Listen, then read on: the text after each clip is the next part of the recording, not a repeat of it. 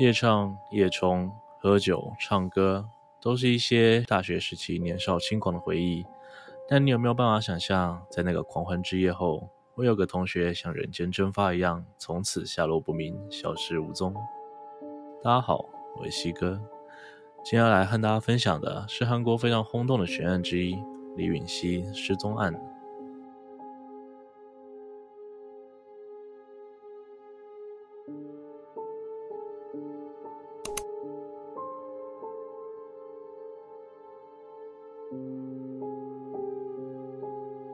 西元二零零六年六月，正值酷热的夏天，学生们的学期即将结束，正要迎接阳光灿烂的暑假。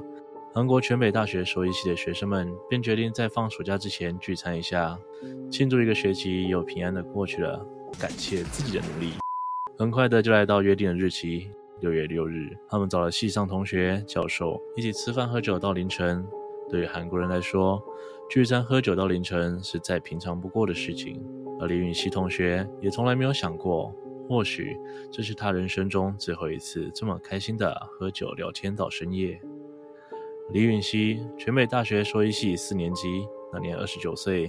这个年纪才读大学，虽然有点奇怪，但其实他早已拿过首尔梨花女子大学的美术与统计双学位。只是在毕业之后，发现对兽医有兴趣，所以才重考上了兽医系继续念书，是个认真又优秀的学生。那天，他和其他同学一起快乐的喝酒聊天，直到凌晨，才由同班的金姓男同学陪同回到自己的住屋处。而那里距离聚餐的餐厅其实只有一点五公里。没想到隔天，李允熙却翘课。从来都不翘课的李允熙，隔天竟然没有出现在教室，之后也没有出现在实验室。到六月八日，他还是没有出现。同学们开始有点担心，于是下课后，那天一起出席聚餐的同学们一起到他家探望他。然而，不管怎么敲门，房内都没有回应，只听到允熙养的两只狗不断吠叫。同学们隐约感觉到不对劲，于是联络了李允熙的家人，并且报警求助。警方破门而入后，映入眼帘的是一片凌乱的房间。不过，一时间也没有发现太多可疑的痕迹。而警方觉得同学们太大惊小怪了。大学生偶尔会翘课，或许李允熙单纯只是暂时出远门，不想被人知道。接着。由于李允熙的父母快要抵达现场，警方便请同学们一起收拾一下房间，免得父母看到会有意见。第一现场就这样被破坏了。由于已经报了案，警方就必须要进行例行的调查。他们首先调阅了允熙的电脑使用记录，这一查才发现案情并不单纯。六月六日当天凌晨，允熙回到家后做的第一件事情，竟然是上 Naver 知识人网站搜寻“被性侵害、性骚扰怎么办”等字眼。甚至还搜寻了报警专线一一二。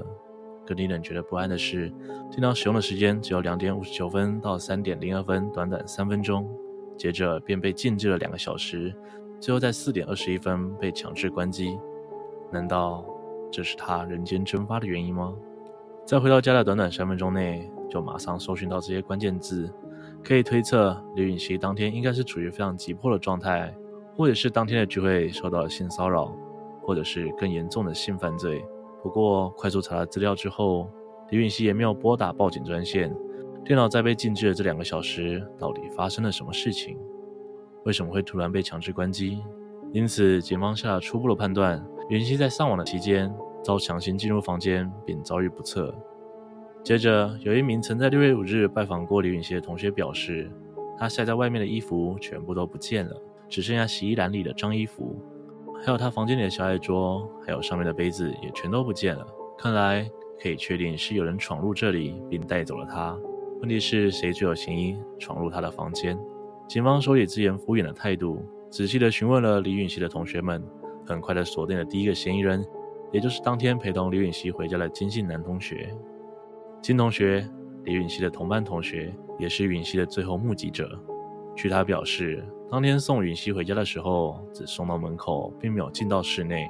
根据其他同学的说法，金信同学曾暗恋过允熙，且喜欢的程度似乎有点接近疯狂。有人说他会每天记录允熙的穿着，甚至会收集允熙的头发。不过也有人说，金同学和允熙事实上是暧昧关系。允熙还穿过金信同学的衣服去上课。也把金同学视为紧急联络人。不过，同学们对于两人是否交往过的说法不一，所以两个人的关系看起来有点复杂。另外，金同学也是一个人住在外面，因此在事发当晚，并没有人能替他做不在场证明。根据这些资讯，警方将金同学列为重大嫌疑人，并对他进行测谎，也对他当时穿着的衣服、鞋子进行血迹反应测试。不过测试结果一切正常，测谎结果也符合金同学的说法，所以最后基于证据不足，推定金同学无罪。不过，警方在调查附近环境的时候，也找到了存在另一名嫌疑犯的可能性。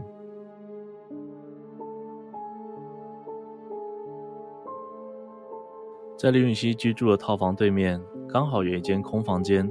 从这个空房间看过去，可以看到允熙房间的内部，正好可以掌握他的生活起居。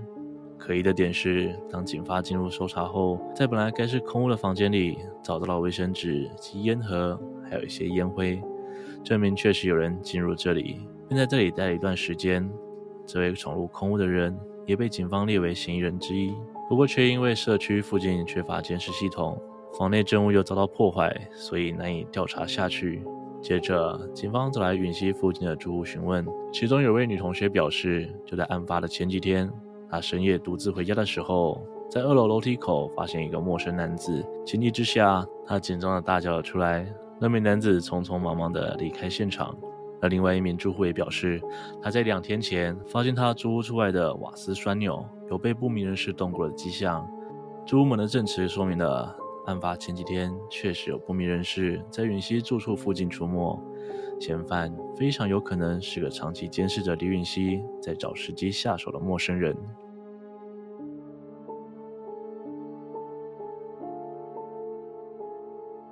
由于第一时间判断错误，导致第一现场的破坏，所以调查进度非常缓慢。警方只能从人与证词的方向进行推论，几乎找不到确切证物。然而，警方还问出了一些可怕的事情。他们发现林允熙在六月三日曾遭人抢劫包包，遗失了手机以及他所有的证件。因此，案发前到案发后几天的那段时间，他等于是跟外界处于半失联的状态。他没办法及时求救，而就算有人找到他，也没办法确认他的身份。这是巧合吗？还是案情的一部分？犯人是不是早就制定好一个缜密犯罪计划？六月十三日，终于找到了一些证物。李允熙的爸爸在通往附近的垃圾场找到遗失的小桌子，但四只桌角却似乎是被人刻意撬开，应该是为了伪装成其他垃圾丢弃才动的手脚。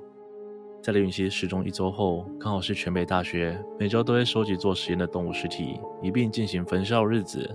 一般来说，焚烧物大概是四十公斤左右，但案发后的那周却激增到了一百一十公斤。虽然偶尔也会因为解剖大型动物产生焚烧量暴增的现象，但那时候是学期末，学校里并没有任何实验室进行这样大型的解剖。这暴增了六七十公斤，到底是什么？这起悬案看似有众多证据，但却没有一项串联得起来。每个推论都因为缺乏第一现场的证物而宣告证据不足。十五年过去了，真相大白的那天仍然遥遥无期。今天的分享就到这边。如果你喜欢我的内容，请别忘了帮我按赞、订阅、分享，并且开启小铃铛，才不会错过最新上片的通知哦。我是西哥，我们下次见。